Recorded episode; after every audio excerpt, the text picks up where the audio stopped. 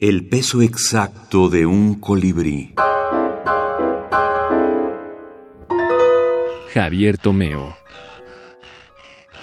Los amores del lobo. Me armo con toda la paciencia del mundo y le hago ver al último lobo del bosque que han pasado ya muchos años desde que los pastores mataron a su malvado antepasado, que una noche sin luna se comió a la pispireta caperucita. Amigo mío, le digo, usted es ahora el último lobo que queda en la comarca, protegido por todos los ecologistas del país. Lo siento, suspiró el lobo pero tampoco yo estoy vivo. También a mí me mató hace años la soledad. Después de tanto tiempo de vivir solo, ni siquiera recuerdo el olor de las hembras que en otros tiempos incendiaron mi vida.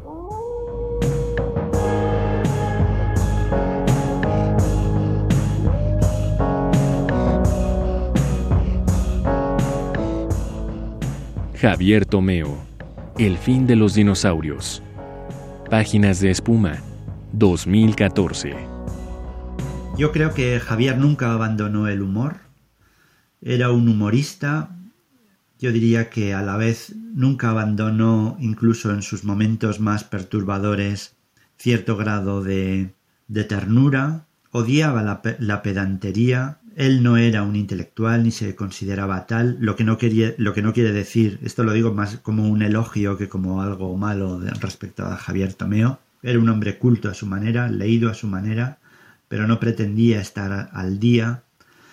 Y en ese sentido, bueno, era un hombre ingenioso, ingenioso escribiendo, pero también en la vida real, era un hombre que no pasaba desapercibido ahí donde, donde estuviese, y era un hombre elegante a su manera. Parecía, podía parecer brutal, eh, bromeaba con su cara de boxeador, eh, a veces en sitios muy elegantes jugaba a comportarse como un salvaje, pues eh, gruñía y hacía cosas propias de animales, pero a la vez nunca dejaba de ser un hombre elegante en sus maneras y yo diría que incluso en su literatura y en su manera de mostrarse.